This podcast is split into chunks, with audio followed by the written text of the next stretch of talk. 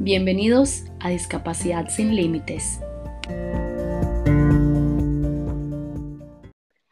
Hola Ruby, ¿qué tal? Hola Mayra, buen día, ¿cómo estás?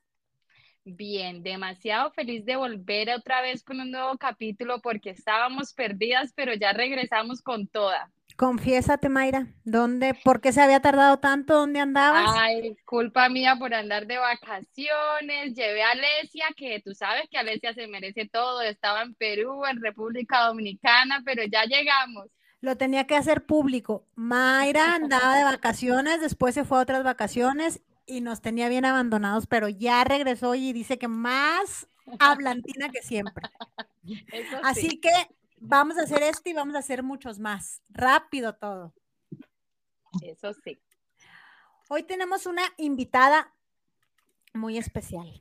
Es también de Chihuahua, de donde soy yo, y tiene en común a nosotros un pequeñito con diagnóstico raro. Ella es Carmen Guzmán. Hola Carmen, buen día, ¿cómo estás? Hola, ¿qué tal? Buen día, bien, bien, gracias Rubí. Bueno, pues estamos encantados que estés aquí con nosotros. Gracias. Que nos platiques un poquito. ¿Quién es Carmen? ¿De dónde eres? ¿Qué eres? Platícanos un poquito de ti. Bueno, este, Guzmán, tengo 38 años, soy de Delicia, Chihuahua. Eh, mi profesión fue, fue ingeniera, o es ingeniera geóloga, digo, ya ahora no ejerzo. Eh, ahorita me dedico a, a, la casa y a los hijos y como dijiste, pues tenemos un pequeñito con una enfermedad clasificada dentro de las enfermedades raras, eh, síndrome de Pfeiffer. Él tiene siete años, cumple el jueves, ya, él va el 28 de septiembre. Ay, pequeño. A dos días de mi cumpleaños, ¿eh? casi somos, casi nacemos el mismo día. Ah, mira, para festejar. Sí, este, bueno, primero que nada, eh, dentro de las enfermedades raras, ¿qué tiene Gus? Es síndrome de Pfeiffer, que se caracteriza por tener craneosinostosis, es lo más común, que es la fusión prematura del cráneo.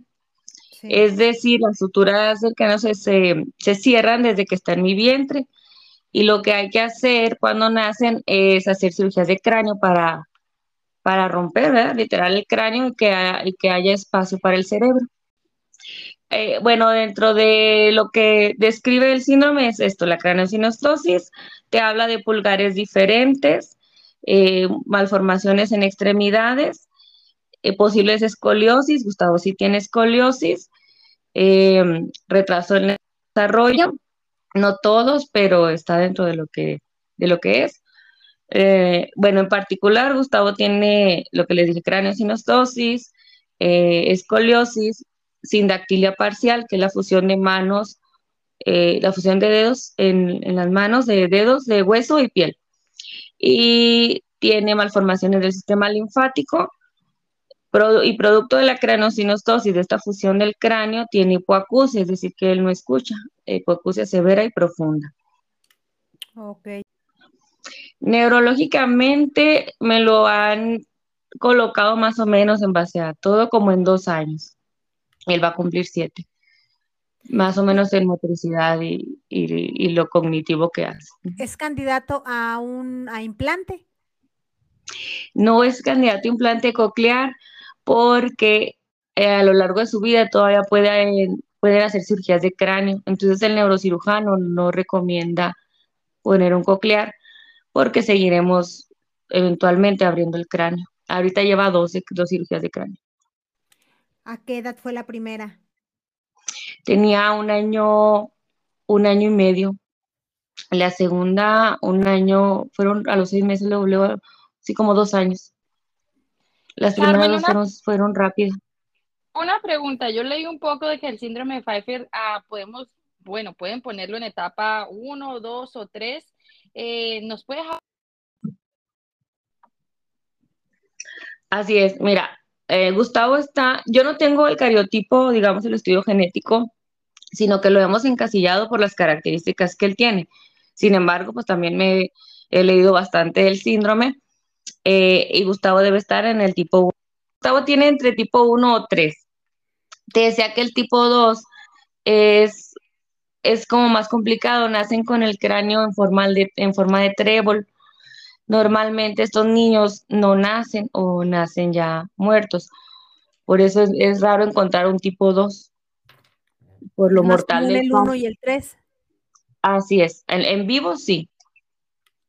¿Cuál es el, el periodo, el, bueno, no, la, ¿cómo se La le dice? expectativa de La vida. expectativa de vida. Pues no, no hay así una, un, un escrito que te diga exactamente, sino como todo reservado. No, incluso pues los doctores no, no te dicen eso, ¿verdad? Ujú. Aparte, súper, es bien escaso el síndrome. Yo aquí en México conozco cuatro, bueno, cuatro con gusto en todo, en toda la República. ¿Mayores o menores? A dos mayores, eh, como adolescentes, entre 14 y 15 años, y el que recién conocí tiene tres años en Durango, que es con la que más tengo comunicación. Carmen, ¿y nos puedes contar cómo ah, ocurre este síndrome? Eh, ¿Qué gen se ve afectado? ¿Cómo pasa? No tengo yo el, el cariotipo, este, y la verdad que yo no me atrevería como a, a, a decirte exactamente el, el gen que está afectado, porque como te digo, yo lo, nosotros lo hemos encasillado ahí por las características que, que presenta, pero en realidad yo no tengo un estudio genético y va un poco porque yo tuve cáncer de tiroides. Yo siento muy en el fondo que pudo haber sido una consecuencia de mis de mi tratamiento. Entonces yo no sé si dentro de ese miedo que no quiero que, que tener un papel donde me diga, "Ah, esto es lo que pasó.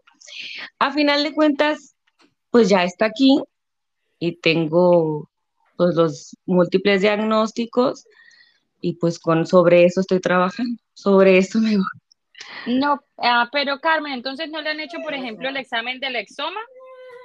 No, ¿Tú tomaste yodo, Carmen? tomé yodo seis meses antes de embarazarme, fue mi última dosis. Ok. Y que a mí me dijeron que, Este es que no miedo- podía embarazarme hasta dentro de un año y ajá. pues pasó a los seis meses. Ese es el miedo que tú tienes de hacerle algún cariotipo y que confirmes que el yodo fue uno de los determinantes del, del desarrollo del síndrome. Yo creo que en el interior sí. No, normalmente, bueno, yo te digo, ah, este, pues que sa- sabemos que es un estudio caro, no cualquiera tiene para pagar. Ajá, Y Gustavo ha tenido cirugías como muy seguida.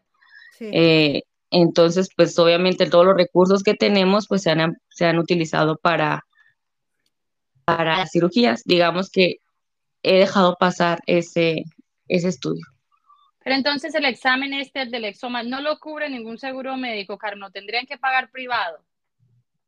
Así es. Oh, wow. Es que es lo que te decía, que aquí en México eh, las letras chiquitas de los eh, seguros de gastos médicos mayores no te cubren nada, ¿verdad, Carmen? Que es muy, es muy, es mucho el problema. Que en las cirugías Oh. de, en las cirugías de cráneo te ayudan, este, no te ayudan, te cubre Ajá. Una parte de hospital.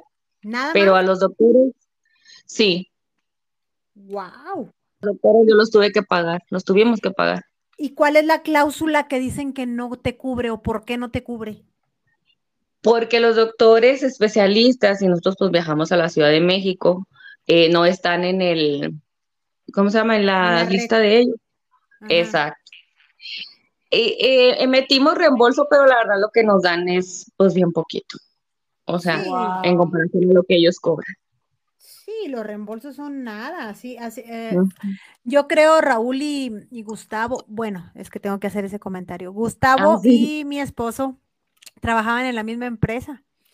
Este, y son seguros que se supone que tienen cobertura amplia. eh, Por ellos ser el área de mina y estar fuera de la ciudad son de riesgo alto.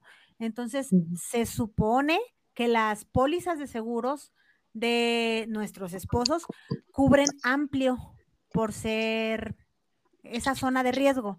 Pero en realidad, ya cuando empiezas a como que a querer justificar esto y esto, te van poniendo trabas y trabas y trabas y trabas y trabas. Es correcto, ¿verdad, Carmen? Así es. Sí. Eh, que es muy lamentable. Ese, ese, ese, es un tema que tenemos nosotros pendientes, lo, todo lo que se gasta. Y qué lamentable saber que, híjole, estás, casi no te cubren a ti los seguros. Y eso que tienes, una póliza muy, muy alta. Estoy en shock. Sí, ahora, ahora empiezo yo un poquito a apreciar que me quejo de acá, pero ya saber de que todo es gratis, así se demore, voy a apreciarlo un poco más. wow, no, es que aquí en México, ¿verdad, Carmen? Está sí, está uno bien limitado. Súper limitada. Y, y, si, y te cubre tal doctor nada más, y ese doctor es el que no conoce nadie, y el bueno no lo cubre, y el, y el hospital te cubre hasta cierta cantidad, y ya de ahí, entonces... también que pago un deductible o algo así, como coaseguro paga Pagas el coaseguro, ¿verdad? Que, que no es poquito. Yo el otro día este, estaba una, una amiga se iba a hacer una cirugía y me dice, lo bueno que voy a pagar de deducible 15 mil pesos. Y yo, ¿cómo? Este, o sea, se me hace muchísimo dinero para hacer un deducible de una cirugía, pero así son los seguros de gastos médicos mayores en México. No, no, no, no, yo no me vuelvo a quejar nunca más.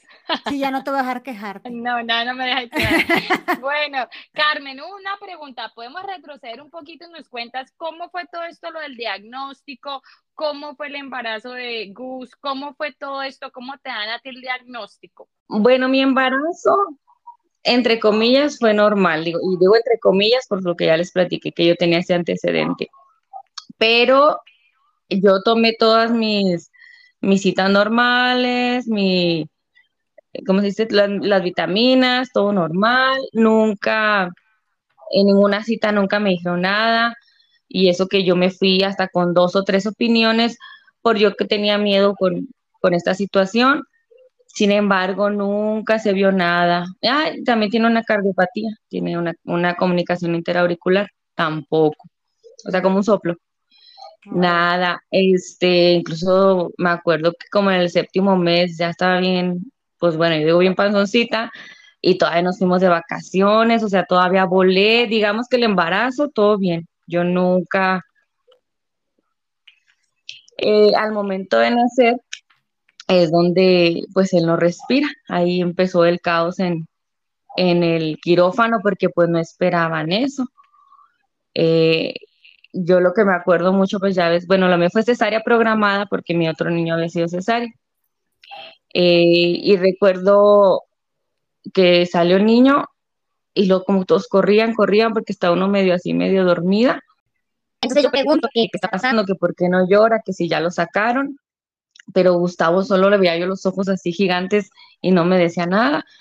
Volteó así hacia un lado y, y corren con él en una mesita de o sea que no tenía nada listo, una mesita donde tenían los, pues el bisturí y todo eso, y ahí lo ponen rápido, y el pediatra empieza a dar RCP, y una, y una enfermera le pone la mascarilla para oxigenarlo. Eh, no sé cuánto tiempo pasó, creo que ahí él escribe tres minutos y medio en su reporte, y luego ya suelta el llanto.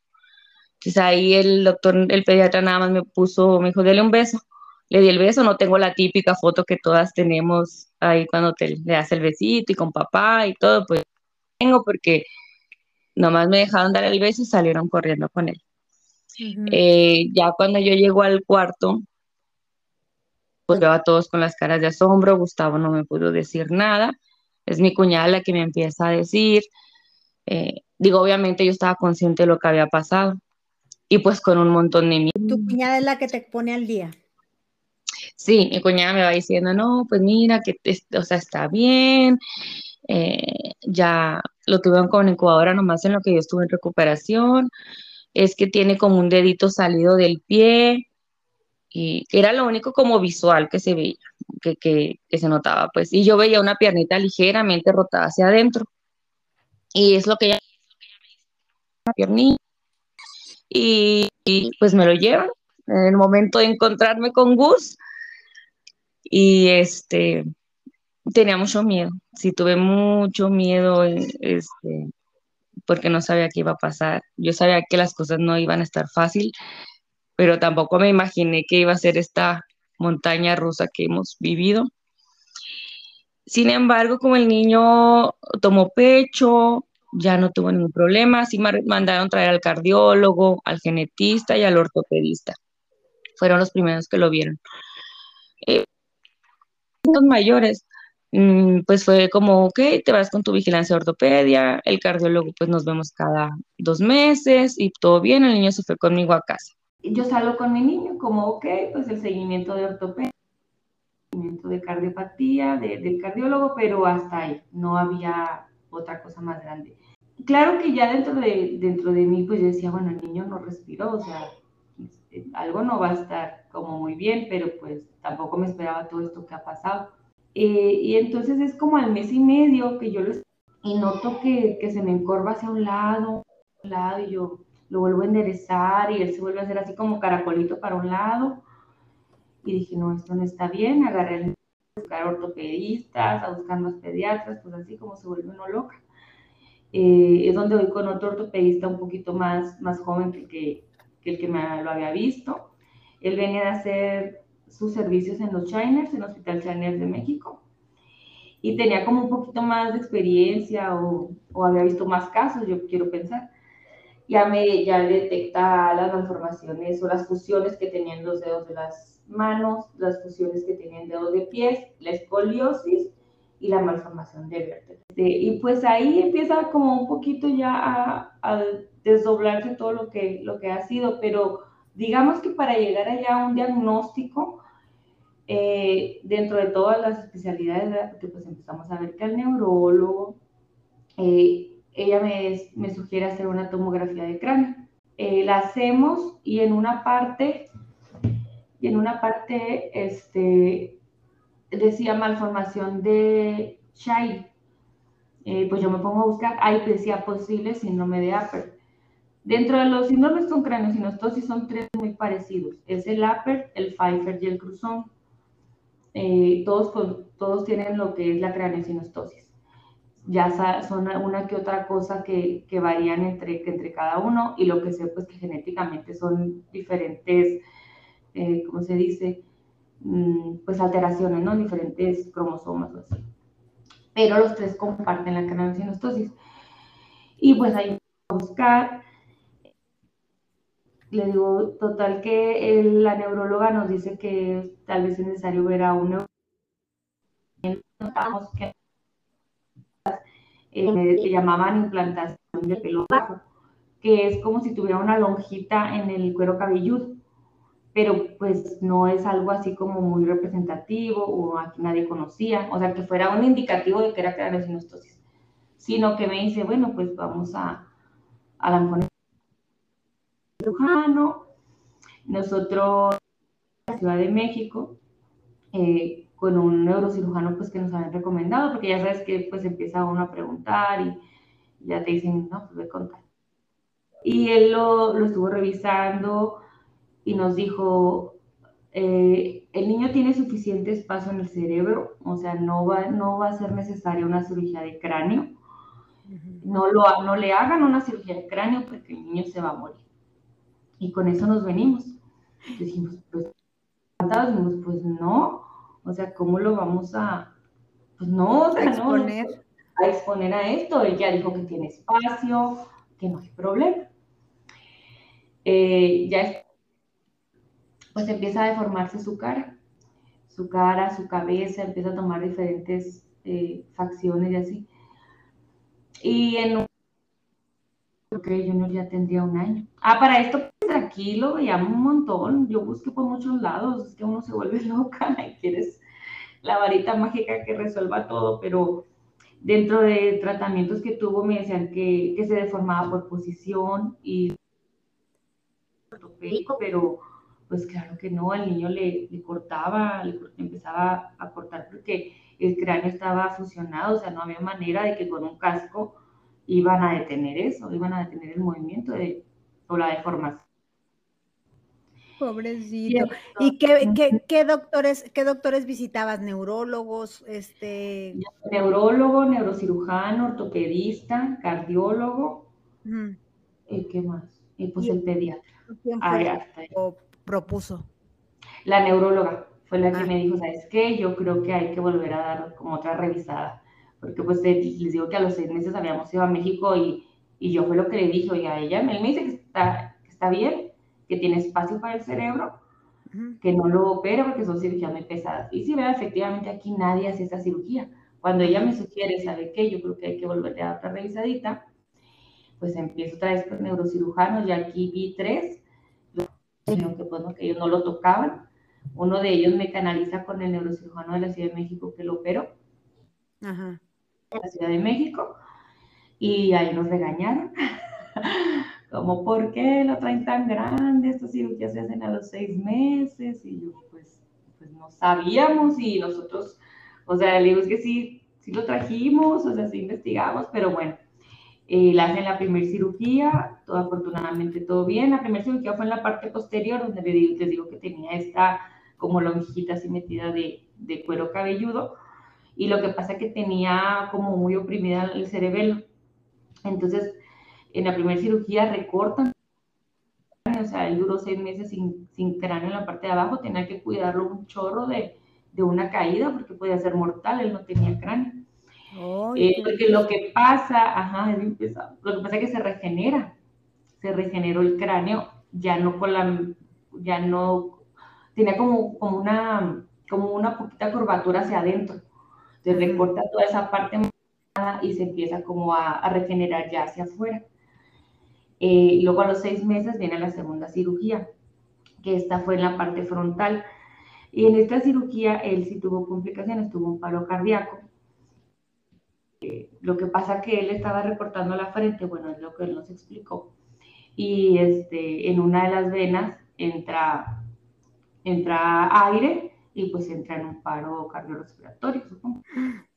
Este, Claro que yo no me enteré nada de esto. Eh, las cirugías duran ocho horas, eso también es bien pesado, es bien duro, las dos cirugías duraron ocho horas cada una. Entonces, cuando sale el doctor de la segunda cirugía y, nos dice, no, pues todo bien, solo pasó esto, pero no lo explica así como les dije al principio, no dice nada de paro cardíaco, es como le entró aire en una vena, pero las anestesiólogas lo controlaron bien, porque entraban tres anestesiólogas, era un equipo de tres mujeres. Eh, vamos a terapia intensiva porque duró como tres días en terapia intensiva. Y el eh, ya si les comentaron del paro cardíaco y nosotros, mm, pues no, o sea, nos dijeron que una vena y eso, y lo, bueno, es que esto es un paro cardíaco. Y yo, ah, ok. Eh, sale la anestesióloga, pues ya nos comentan todo y, les, y ellos nos dicen, no, pues se manejó muy bien. Les digo, claro, o sea, me queda claro que se manejó muy bien porque el niño aquí está. Sin embargo, nosotros notamos que, que sí hubo alguna, pues es que inevitablemente el cerebro se llegó a quedar sin oxígeno, es, sí tuvo alguna secuela, sí se vio un, un atraso en cosas que él ya realizaba y tuvo que volver a aprender a realizar. Pero mira, es el riesgo de cualquier cirugía, o sea, no, no, hay, no hay para dónde hacerse. Él necesitaba la cirugía y pues bueno, tuvimos ese contratiempo. Este, y pues de ahí es donde él ya nos habla de, esto, de este síndrome, cuando, él, cuando llega a la casa, digo, cuando llegamos por primera vez con él, nos comenta de estos síndromes que existen. Yo empiezo a buscar información y encuentro una, una red muy padre de apoyo que yo me sentí muy, muy, muy bien, muy, muy bien recibida, que son puras mamás del síndrome APERT. Yo encontré una chica en la Ciudad de México portadora del síndrome de APERT, el que es parecido, no es igual. Sin embargo, es más frecuente porque son 40 mamás APERT y somos dos mamás Pfeiffer y una mamá Cruzón. Es decir, ahí te das un poquito cuenta de, de, de, qué tan frecuentes. Ajá, exacto. Y cuando llegó ese grupo, pues yo ya me sentí como, como que no era Ajá, sí, porque sientes uno se siente como sola, como para dónde voy, como yo, yo sí sentía, pues sí me sentía como, como que no sabía ni para dónde iba a ser, yo quería que alguien me dijera. Y bueno, pues llegó este grupo y, y hasta la fecha ahí estamos, que fue como una palmadita en la espalda que dije, ok, no soy la única y somos muchas mamis que estamos este, pasando por esta situación. ¿Son puras mamás mexicanas? Sí, son puras mexicanas. Hay una, como dos que viven en Estados Unidos, pero pues son, son mexicanas, pero por una otra cosa terminan viviendo fuera de, de México. Pues como decimos, ¿no? Cuando encuentras tu tribu, cuando encuentras quien habla como tú, cuando encuentras quien entiende esa parte, porque puedes decir una operación de cráneo, uno se lo imagina, pero como no lo vives, como no está dentro de tus síntomas o dentro de, dentro de tus manifestaciones, pues no entiendes un poquito la severidad de, ese, de eso, ¿no? Entonces son nada más que pasan lo mismo que tú y, y es bien importante encontrar esa parte. Sí, la verdad que sí. Y bueno, pues digo, ya pues han sido varias cirugías, luego ha tenido, tuvo otra cirugía para descender los testículos, esa la tuvo por los dos años y medio. ¿Es otra, ¿Es otra característica de él? De él, pero no del síndrome. Ah, él. tenía un, un, testículo retráctil y el otro sí lo tenía muy arriba en la ingle. Entonces tiene que bajar antes de los tres años, creo. Pero le puede pasar a cualquier niño, ¿no? Es como... Sí, eso es muy común.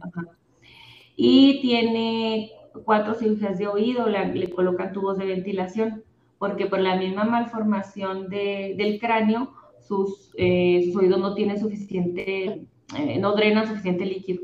Entonces tiene constantes infecciones en los oídos.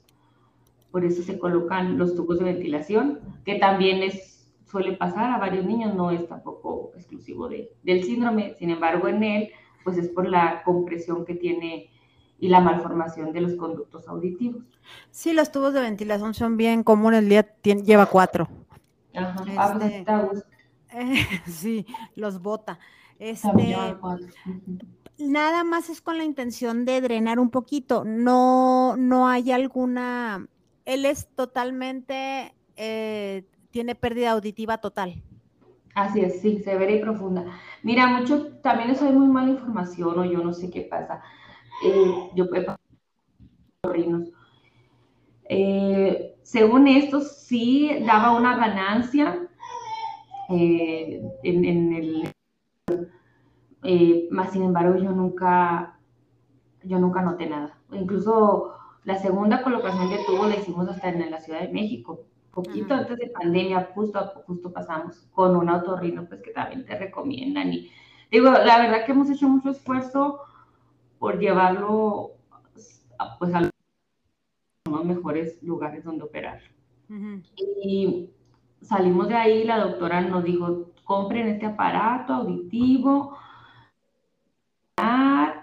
Este, bueno, a lo mejor no, no, va, no va a tener una dicción fluida, ¿verdad? Pero el decir agua, mamá, me duele, o sea, y yo, claro, o sea, yo tampoco ya no, no, sueño ni aspiro a que, a, que sea un orador, ¿verdad? Ajá, claro. Pero que al menos dijera lo básico.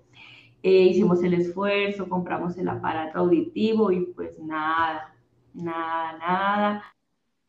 De, de otorrino, nos fuimos a Ciudad Juárez, colocó los tubos, nos dijo que el aparato no funcionaba, que era de baja, que era como de bajo volumen, no sé cómo, no, no es frecuencia, pero bueno, era bajito, digamos que ese no era el que correspondía, que necesitamos comprar. O, sea, yo no sé si a todas les pasa, pero digo, ¿por qué? O sea, me hace, ¿por qué me hizo hacer comprar una servir? Y uno hace el esfuerzo y no es como que estemos hablando de un niño este, promedio que solo tiene pérdida auditiva, él tiene muchas cosas. Exacto. Y pues, pues, eh, pues bueno, pues son cosas que pasan. Este, y que, y entonces él no habla todavía ni... Él no habla, no, no, no verbal. Este, se comunica, señala cuando pide cosas, este, y, ah, bueno, y no podemos tampoco incluir el lenguaje de señas porque tiene malformaciones en las manos.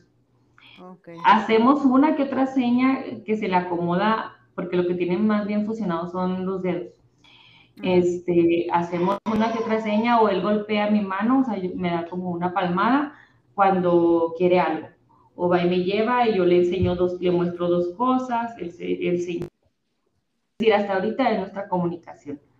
Y mamá le entiende todo, eso sí. Ah, no, sí. Sin duda.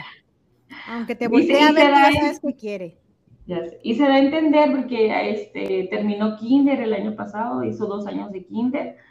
Yo pensé que iba a ser este, complicado, pero no, sin embargo, pues eh, ya ellas me decían, oiga, ahora lo notamos como serio y ya sabíamos que traía que moquito, gripita o algo así. O sea, en realidad ellas también lo hicieron bastante bien, porque es un niño alegre, sonriente. O sea, para que el bus llore es porque algo no está bien. Pero él normalmente es bastante relajado. Así que es fácil darse cuenta si algo no, lo, no está bien o no está cómodo. Entonces, ahorita, ¿en qué están? ¿Están esperando este ver cómo se desarrolla su cabecita. Sí, bueno, ay, es que pasan tantas cosas. Mira, el neurocirujano que lo operó ya se me fue a Veracruz, ya no va a la Ciudad de México. Y bueno, aparte busco el niño Shiner de la Ciudad de México, ahí lo atienden todo de ortopedia. Pues yo por todas estas complejidades que les digo, yo, yo sigo buscando y sigo tocando puertas por todos lados. Recientemente, entrando el año, eh, encontré una fundación que va a la ciudad de Juárez. Son, son este, especialistas que vienen del Paso y operan a los niños en Juárez. La fundación se llama FEMAP. Yo llevo a Gus y más bien este atiende muchos niños de labio leporino y paladar hendido.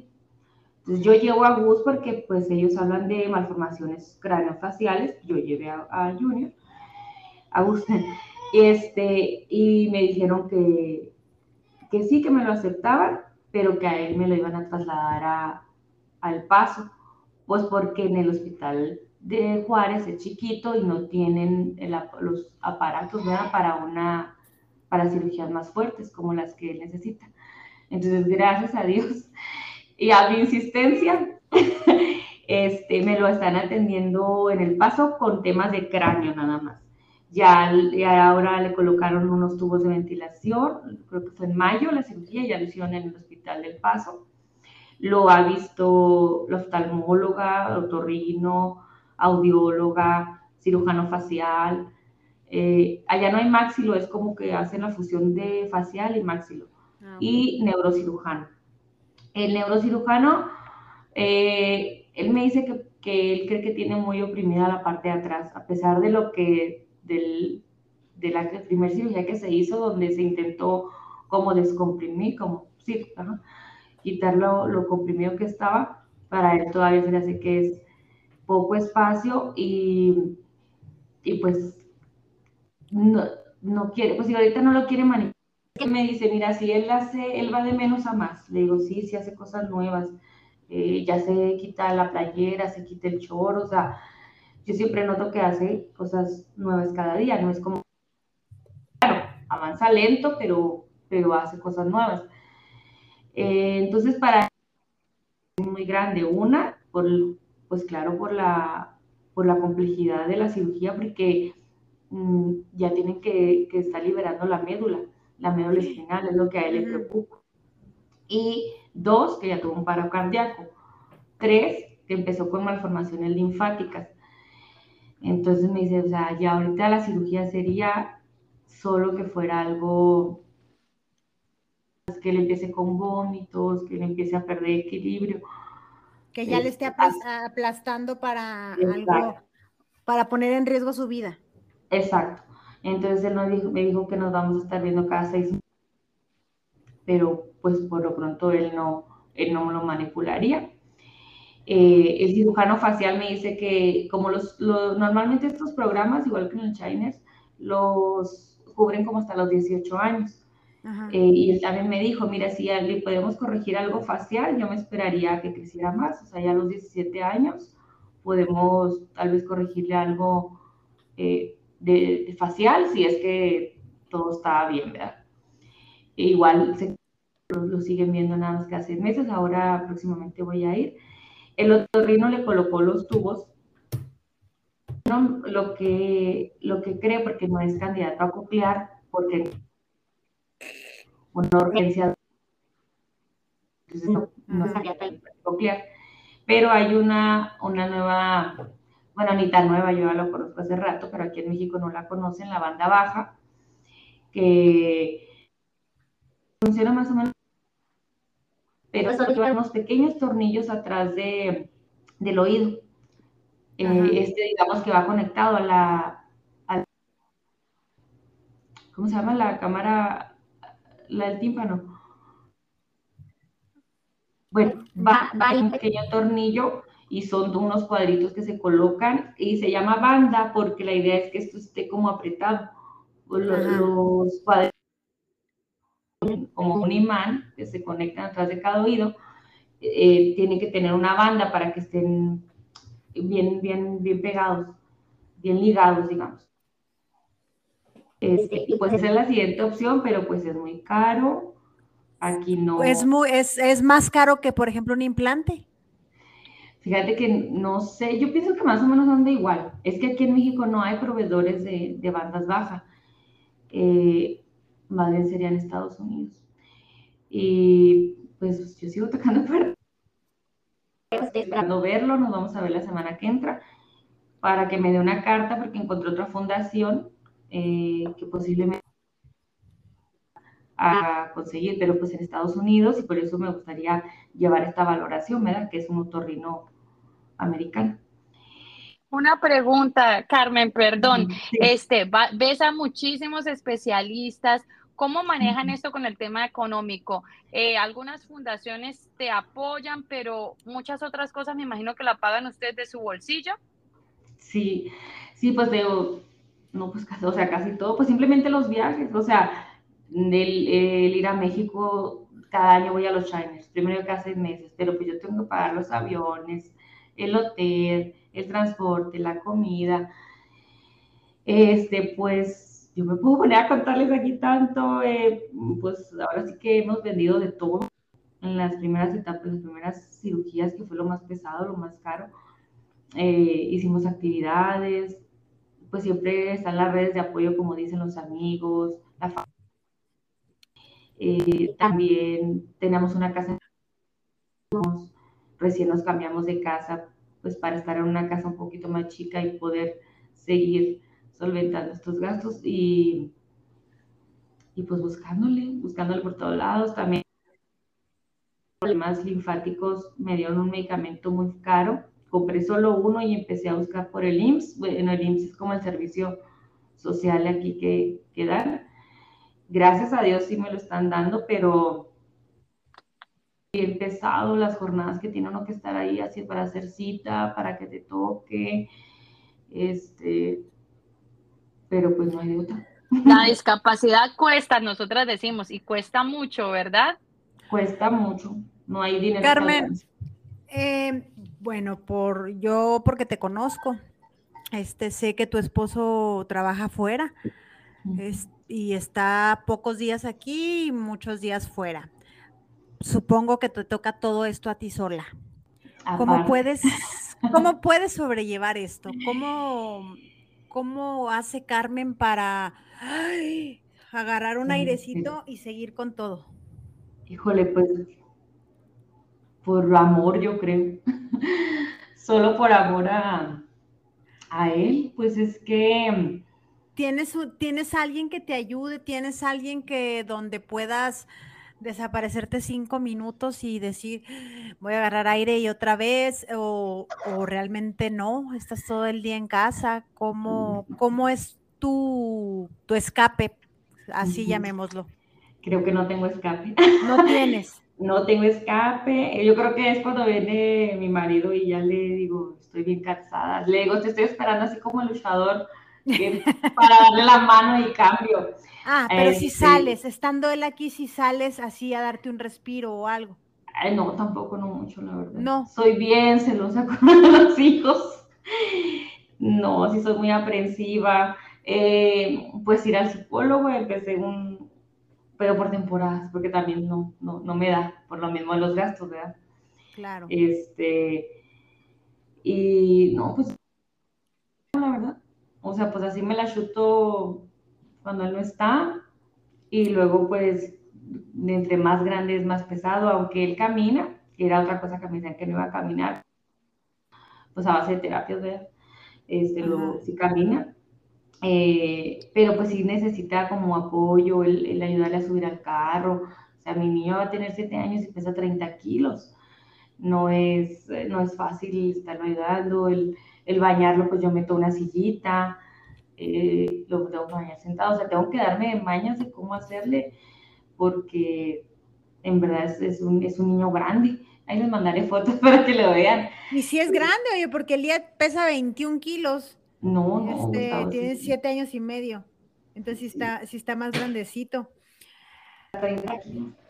uy, Carmen, pero... entonces tienes que, uy, no, no, no quiero ni pensarlo. O sea, en esos momentos que uno está súper cansado, que ya no aguanta con tantas citas médicas, no tienes ni siquiera a tu esposo para decir, oye, voy a dormir un momento o voy a hacer esto, te toca todo a ti, qué fuerte.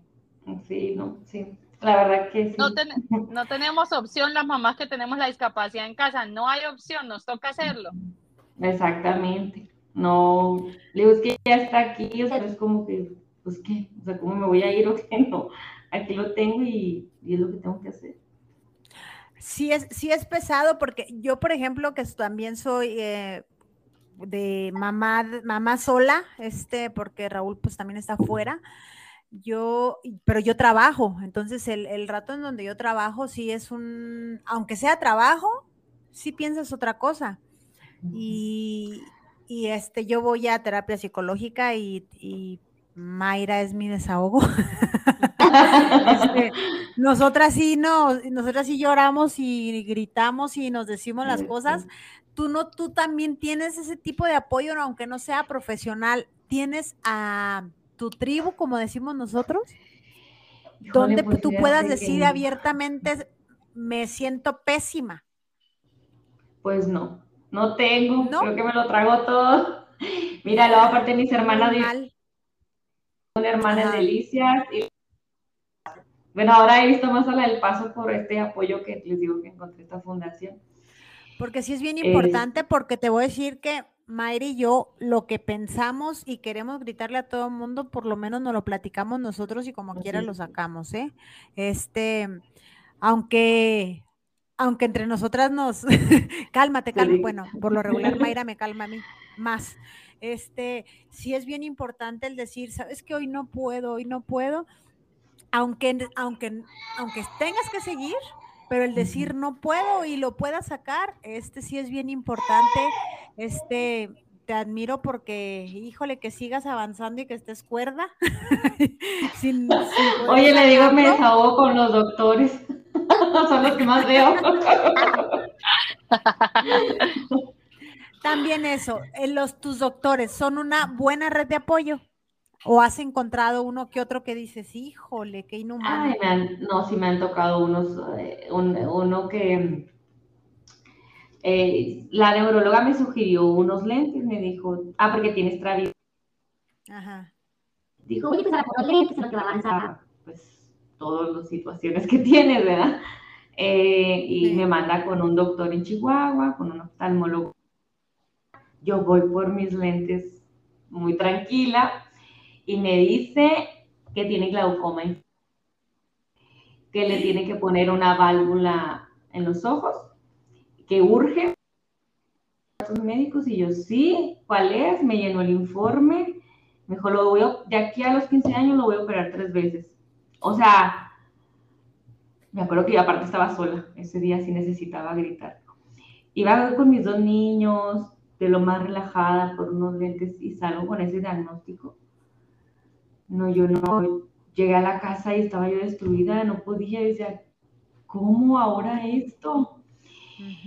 este, le hablo a Gustavo, le digo, oye, pasó esto, y él, no, pues cálmate, tranquilízate, que no sé qué, vamos a buscar más opiniones. Me agarré con todos los oftalmólogos conocidos ahí. Eh, al final una doctora, pues es que también él estaba cansado, se da cuenta que yo le, pues, le ponen las gotas para dilatar, y él ya estaba enfadado, ya lo había llevado como cuatro. Ya la última doctora me dijo, mira, nosotros vamos a dormirlo. Porque él está muy nervioso. Este, que todo, ¿verdad? Oigan, son esto, esto.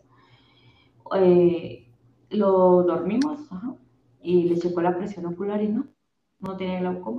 ahora que lo durmieron también en, en, el paso, yo les volví a comentar todo esto, le volvieron a checar la presión ocular, lo vio la oftalmóloga y no. Dijo, no, vamos a programar para cirugía. pero, pero sí, o sea, digo, no inventes, ¿cómo, cómo me hace eso? O sea, estoy llevando un niño con 10, este, ¿cómo se llama? Diagnósticos y me dice eso. Pues yo no sé, o sea, si soy, digo, ah, siento que soy como un número, soy un signo de pesos en la cara. O sea, no sé qué onda. Quién sabe que sea, no sé si, no sé si quiera justificar a los doctores porque por ser casos raros y desconocidos que quieran aportar algo y que se les vaya, no sé cómo pudiera rescatar ese tipo de cosas porque dentro de la rarez pudiera darse, ¿no? De, bueno, pudiera ser esto.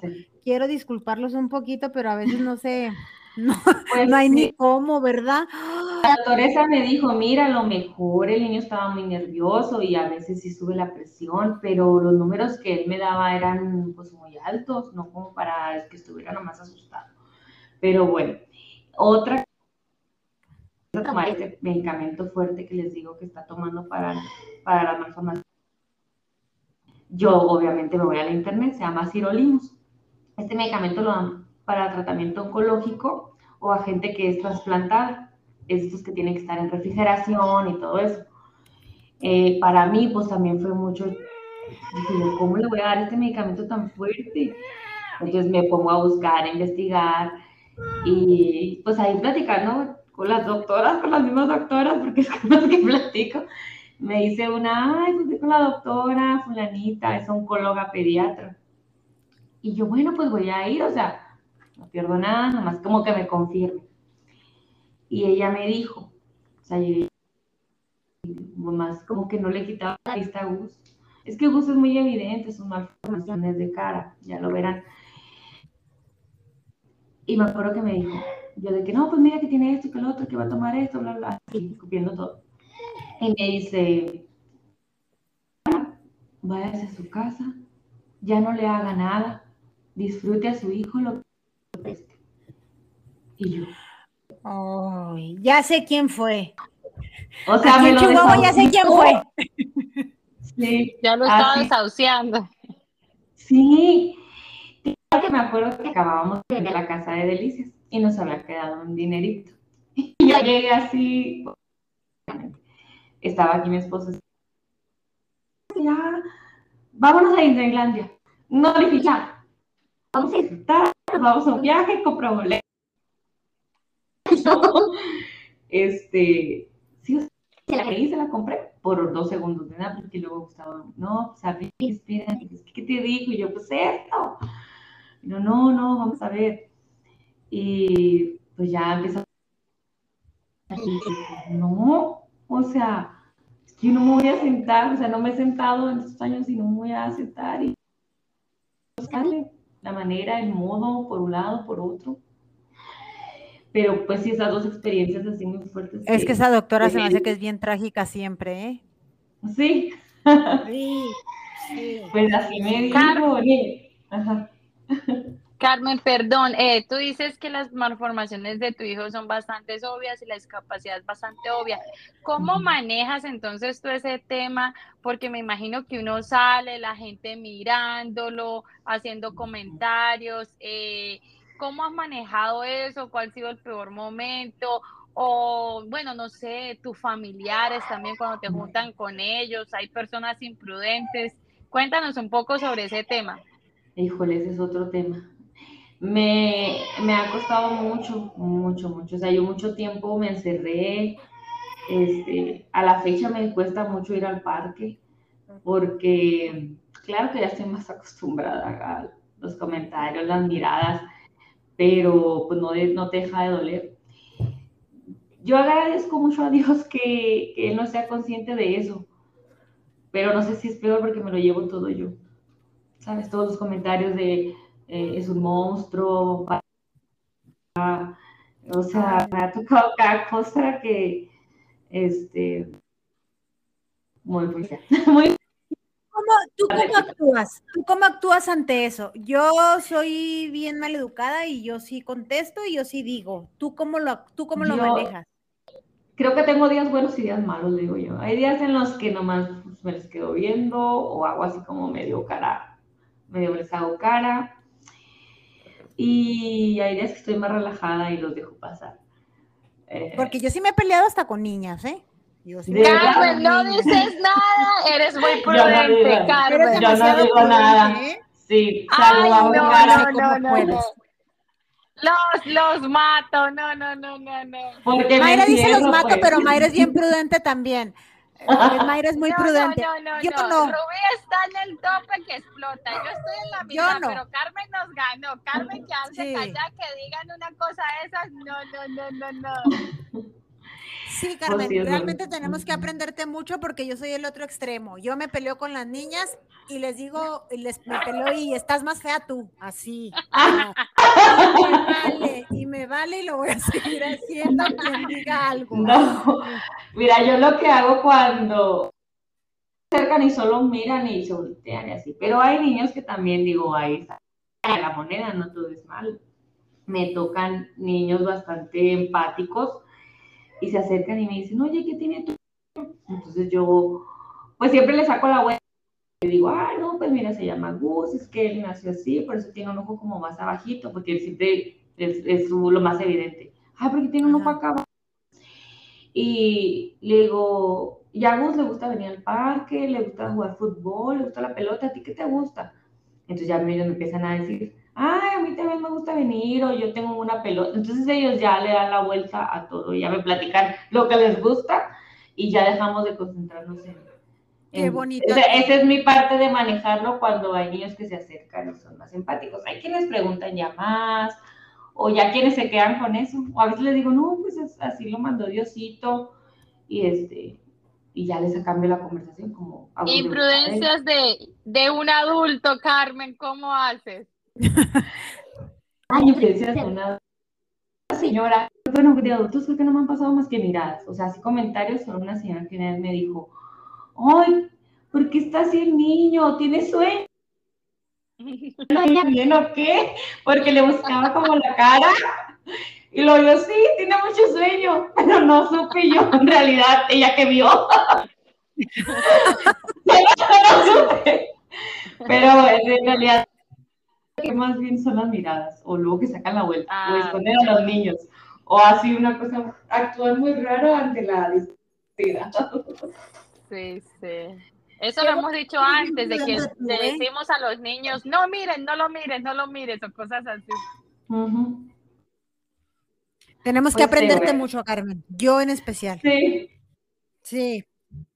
No, pero no hace falta. Y, y, por lo mismo yo les digo que yo me encierro mucho, me cuesta mucho el, el salir, o sea, pero tengo que armarme de valor y digo que tampoco lo puedo encerrar.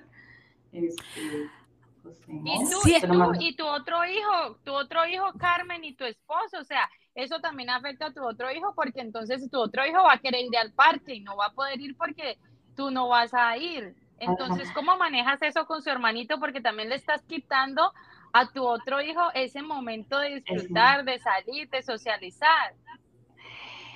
Ah, pues mira, es afortunadamente ahorita Francisco ya se va solo al parque, como vivimos en una cerrada y un parque frente de mi casa.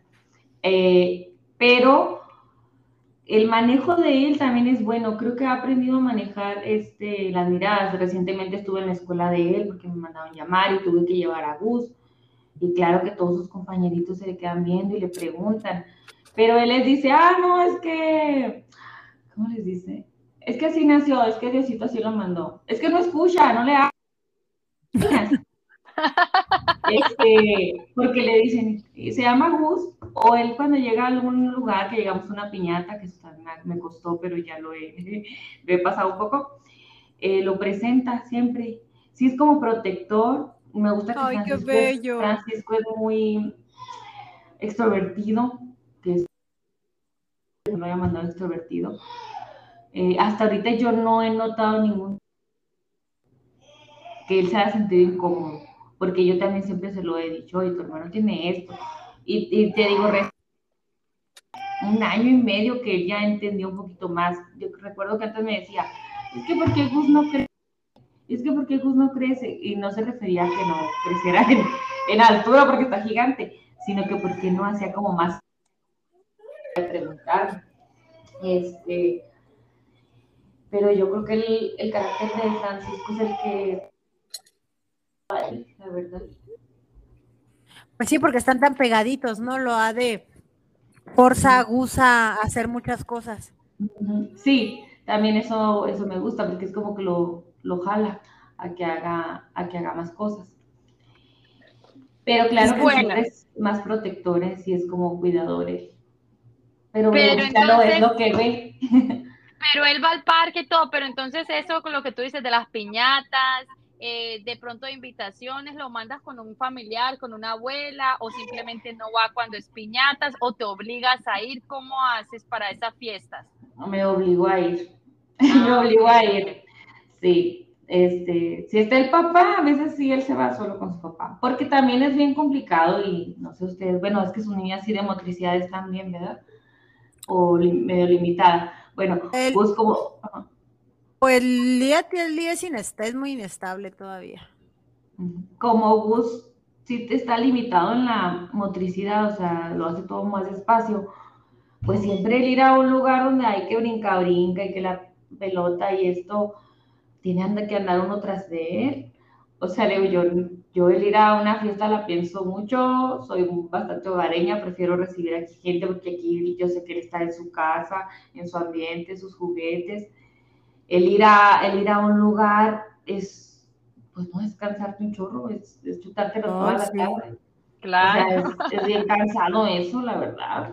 Si estamos los dos, es más compartido. Y ahí sí me, me aviento más, porque pues ya es como que, andar tú 15 minutos, yo 15 minutos, y así no la campechaneamos. Pero el, el, ir yo sola, pues ya sé que lo que me va a tocar. O sea, ni voy a socializar yo, ni voy a platicar con ninguna mamá. O sea, yo soy la sombra de gusto. Y ni modo. Sí, yo, yo, oye, yo, yo aprendía, yo ya no uso, yo sí uso tenis siempre, este, porque sé que es corretearla. Claro, sí, sí, este, ya, tiene hiperactividad, así que a donde oh. vayamos es corretearla, siempre. Y por eso yo también, yo sí pienso mucho en ir a piñatas, de casi no voy, de hecho. Sí, no, yo, mm, pues digo, solo que sea muy forzada porque el otro niño quiera ir y, y si va Gustavo, pues mejor para ahí campechanearnos. Bueno, Carmen, pero entonces tú me dices que no tienes tiempo para ti, siempre estás con los niños y entonces cuando viene tu esposo tampoco hay tiempo en pareja. Esto es otra realidad que nos trae la discapacidad y, toca decir la verdad, porque entonces, eh, o sea, las abuelas no, no, no sé si estén vivas o si, si sean parte de, Aquí de, tu familia parece que no, porque entonces a ustedes quién les da un momento en pareja, ni las ni las abuelas. Pues no, es que mira, mi mamá este, quedó viuda, entonces ella vive en Delicias, pero pasa una temporada en el paso con mi otra hermana. Y cuando está aquí, sí los cuida. Sí nos damos una escapadita cuando llega a estar aquí temporadas, a veces se viene unas dos semanas o así todavía, todavía no, los, no los cuida. Pero a mi suegra sí se le hace como más complicado, o sea, sí está muy limitado, igual mi suegra es una persona con más edad y pues, pues está muy grande todavía con el tema del pañal. Eh, ahora hemos empezado apenas, o sea, así como dices, hay, pues hay etapas de todo, etapas en las que hemos estado mejor, etapas en las que son más duras y obviamente cuando estoy más enfocada en bus, Ahora tiene poquito que encontramos una niñera, como ya de confianza, y hemos ahí, nos vamos una escapadita y como hemos ido como tres veces. Este, creo que en este momento estamos en una de nuestras buenas etapas. Este, pero pues sí, pasamos por todo.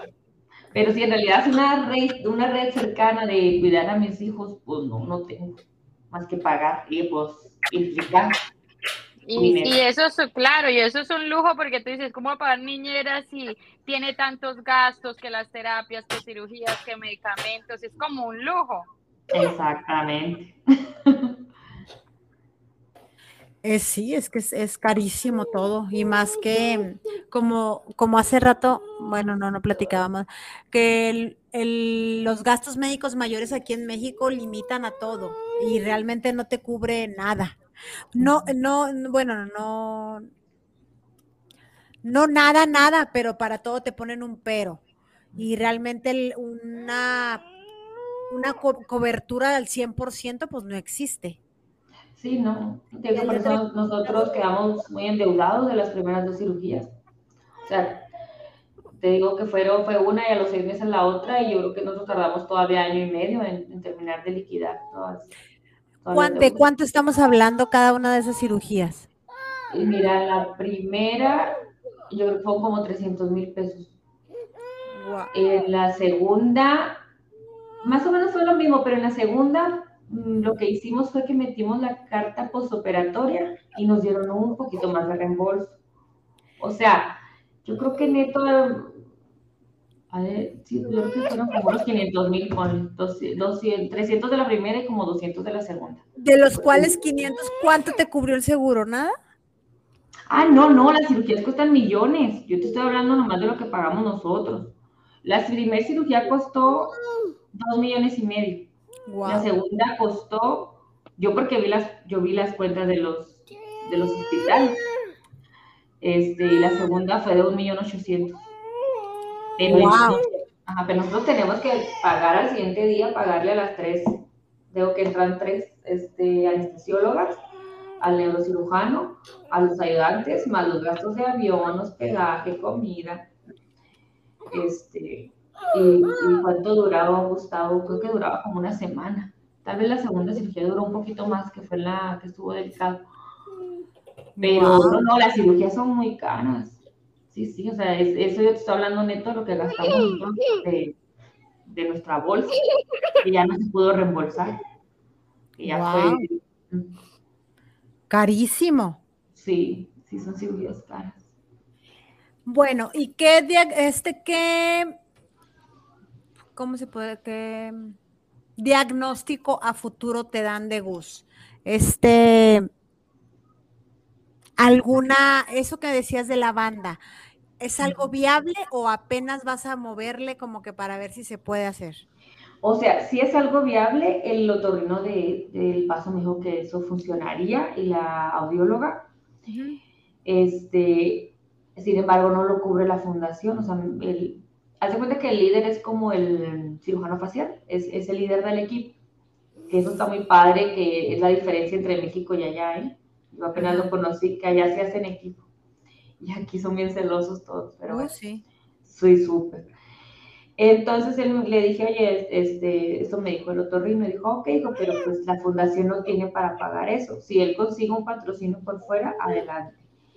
Eh, lo que pasa es que yo ya no vi al otorrino, tengo que recién... Eh, tengo cita ahora este día, el 2 de octubre, el lunes, y pues es lo que quiero platicar con él.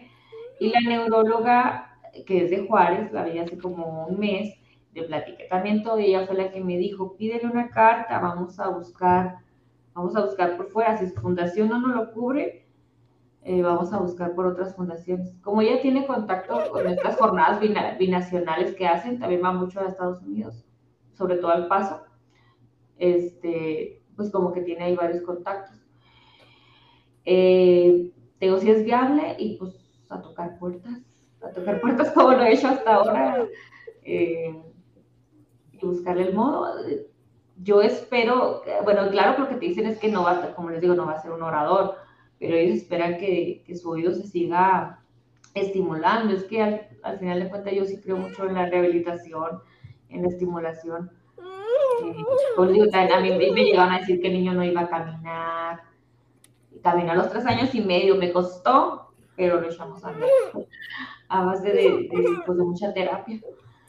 Aquí escuchamos a Lía, Lía feliz sonriéndose. Lo bueno que dijimos en la noche para que estuviera dormida, ¿verdad? Este, eh, Carmen, nos platicaste tú que eres geóloga, ¿verdad? Sí, de profesión, ingeniera geóloga. Por lo regular, los, las, los trabajos de geología son fuera de la, de la ciudad, ¿verdad? En su mayoría. A raíz de la discapacidad es cuando tú abandonas tu carrera. Eh, no, ah, la abandoné desde el primer niño.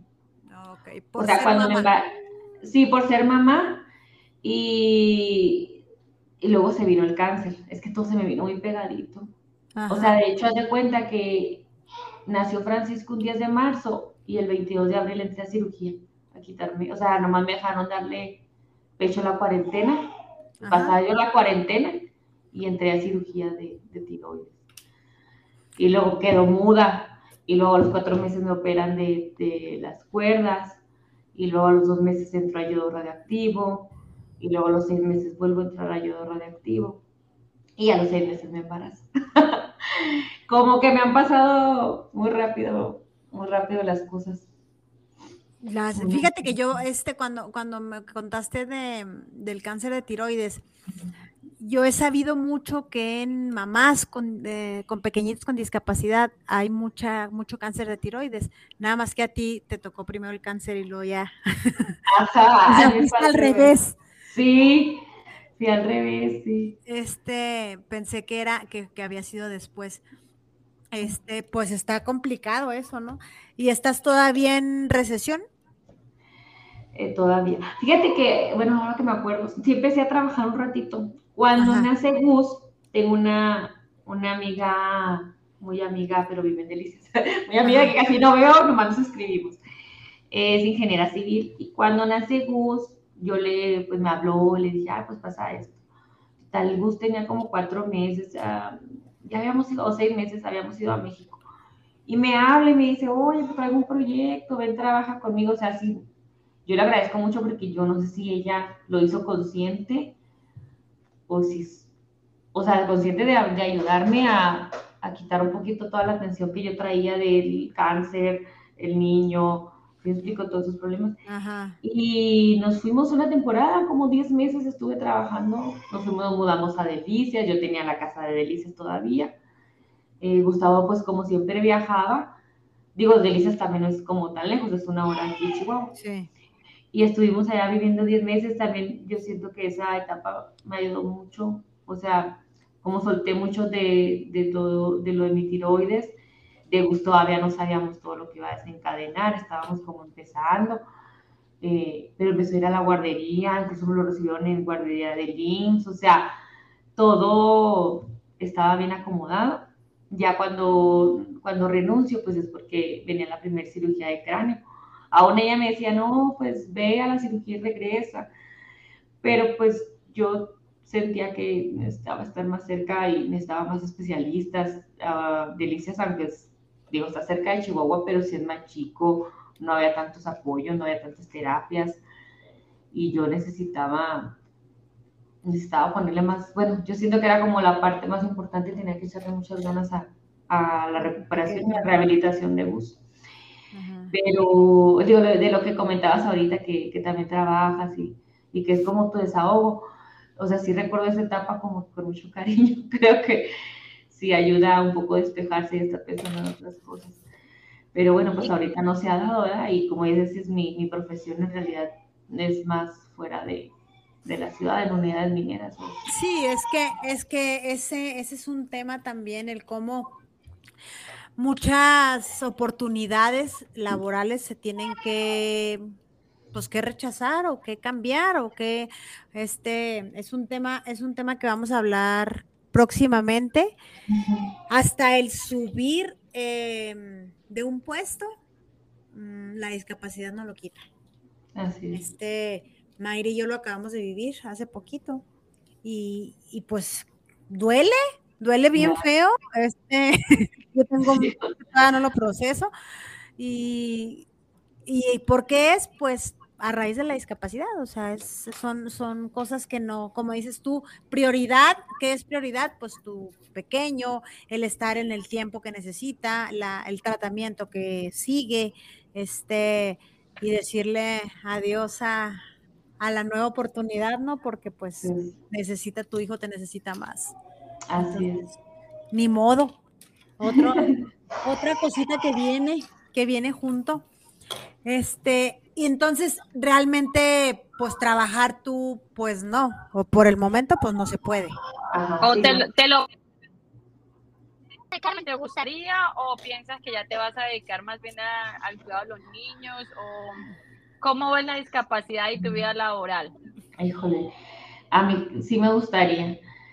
Eh, pero no sé en qué momento, no sé en qué momento encajarlo mm, con estas con estas salidas de, la ciudad, o sea, te, salimos mucho a, bueno, y al final pues yo soy la que lo llevo, porque Gustavo es el que trabaja. Yo quisiese hacer muchas cosas, pero no sé cuándo va a ser el momento, la verdad, es como... Claro, no, y mira, te lo pregunto, te lo pregunto porque ahorita que tengo que regresar al trabajo en noviembre, eh, ya Alesia cumple 18 meses, que es lo que permite aquí Canadá estar en casa con tu hijo y te guardan el puesto 18 meses. Y yo digo, oye, ¿cómo voy a hacer para las cosas de la casa, para el trabajo? Yo tengo tres trabajos, para mis otros todos los trabajos, más las niñas, más las terapias, más los hospitales, más... Y dije, ya solamente hago dos trabajos de medio tiempo y las niñas y me estoy volviendo loca. Y dije, cuando entré al otro trabajo de tiempo completo, pues voy a tener que dejar ir muchas aspiraciones profesionales que tenía. Eh, tampoco pensaré ahora subir de puesto porque lo mismo que dicen implicaría o ya sea qué sé yo, más tiempo, viajar o más responsabilidad y como que son cosas que la discapacidad le quita a uno como mujer profesional y la verdad que sí duele, sí duele porque uno pues ve a otras amistades, ve a gente con niños neurotípicos y uno dice, bueno, pero mis amigas y fulanas están escalando hasta mi esposo y yo estoy aquí porque yo soy la cuidadora principal y no me puedo mover de aquí. Así es, sí, sí, no, pues, pues sí, digo, no, no es como que tenga muchas opciones, de por sí mi carrera es complicada digo, no es aquí en sitio, pero pues sí, no, no, no, no lo tengo así como en planes próximos o cercanos. Ojalá, ¿verdad? Ojalá que por ahí se acomodara algo, pero no es muy difícil. Y, como, y, lo que te digo, pues ya uno se convierte en, en la mamá de, deja de ser Carmen para ser la mamá de Gus, la cuidadora de Gus.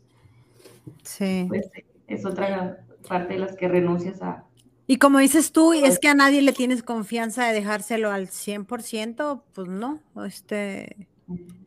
Sí les ah, pueden cuidar un ratito o algo, pero ya un cuidado diario, pues, pues no, no, ni, ni, yo también soy más aprensiva y no, pues no, no, no dejara.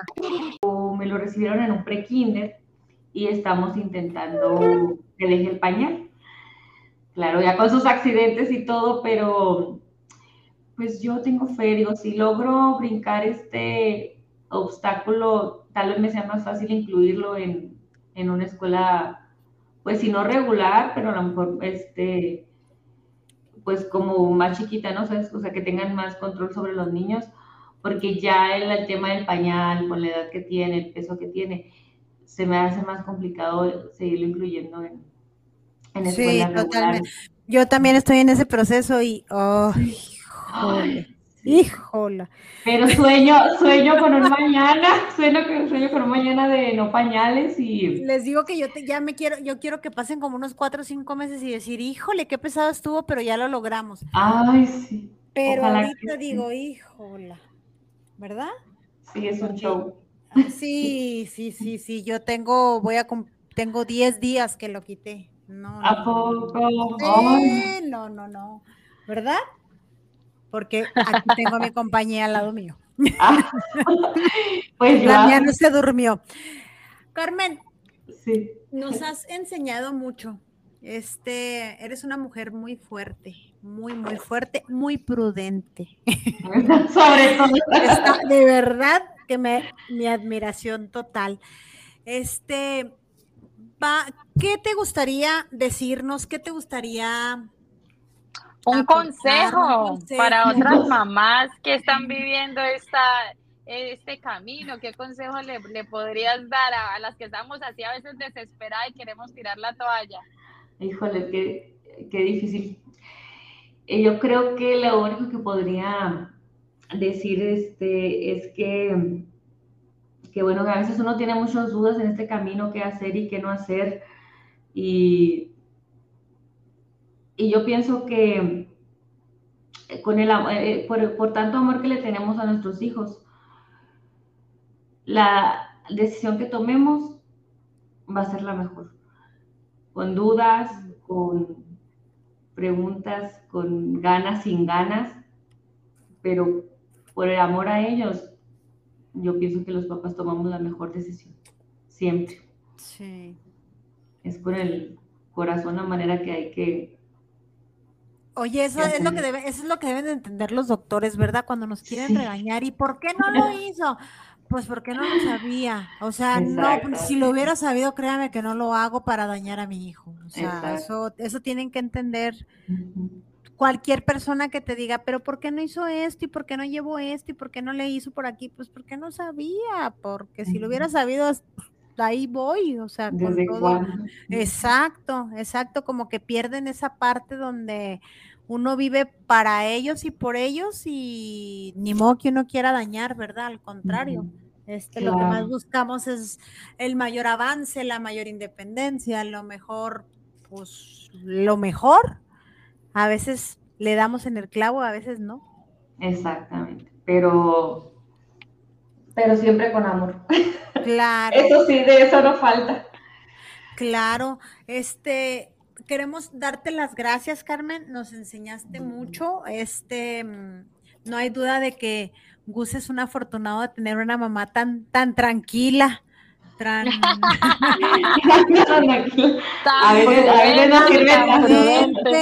este, y tan, ¿sabes algo? Se te nota el amor, desde que hablas se te nota el amor hacia ese pequeñito hermoso, este, y lo grande que te ha hecho él. Eso sin duda alguna, que ha venido a, llenar a tu familia de, ese amor tan grandote que vino Gus a enseñarles. Y te queremos dar las gracias por, por haber aceptado nuestra invitación. no, pues este, gracias a ustedes. Por compartirnos este, esto y ojalá, de verdad te lo dije ahorita y te lo deseo, ojalá de verdad entiendas que no fuiste tú, sino son los planes de quien tú creas. Este, tú no tuviste nada que ver. Tú nada más aceptaste lo que venía y así es. No. Fuimos, fuimos, fuimos las elegidas. Sí. elegidas. Nos, nos ganamos la lotería. Exactamente. No, pues muchas gracias también por invitarme. Eh, me sentí muy a gusto. Pude decir eh, todo lo que siento. Y no siempre, no siempre ser tan, tan pacífica funciona. Tengo que aprenderles también a ustedes. No, no, de mí no mucho, ¿eh? porque yo soy la otra parte. pero mira, mira Mayra, Mayra, Mayra, por mucho que diga que es, pero es muy prudente. Ella me, ah, ella me dice, calma, calma, calma. me tiene que estar calmando. Este, pues como viste, somos de la misma tribu. Este, no está solita. Mayra y yo somos bien, Mayra y yo nos encanta tener contacto directo con, mamás como, como nosotros, como tú, este, para desahogarnos, como te decía, para platicar, para decir, hoy me siento mal, estoy triste, hoy no es buen día. Este, siempre es importante tener a alguien quien, quien nos escuche y quien nos entienda el hecho de que no porque digas hoy me siento mal, no le vas a echar ganas o no le vas a seguir. Eso es, la, eso es lo que la gente no entiende. Que aunque digas no puedo, no odio la discapacidad. que diga odio la discapacidad. Eso lo decimos siempre. En todos los programas lo decimos y lo decimos. Pues la, odiamos. la odiamos con todo el corazón, pero nunca vamos a dejar de trabajar ni de avanzar y eso es lo que quiere, es lo que tiene que entender la gente, que la odiamos con todo nuestro ser, pero vamos a seguir siempre por ellos, porque son nuestro motor. Así es. Ah, pues te agradecemos mucho. Eh, ya no estás solita, aquí estamos. Muchas gracias. Este, Discapacidad sin límite es el espacio donde podemos encontrar las personas como nosotros que sentimos, que vivimos y que no romantizamos nada del mundo de la discapacidad. Y somos muchas. Y, y bueno, como dijo Rubí una vez, como es Rubí, no se vale sonreír. No se vale reír en público y llorar en privado. Tal cual, aquí estamos para acompañarnos y muchas gracias Carmen y las invitamos a seguirnos escuchando y si tienen algún tema que quieran compartir o que toquemos, ya saben, nos envían un mensaje. Un abrazo y seguimos aquí en Discapacidad sin Límite. Discapacidad sin límites.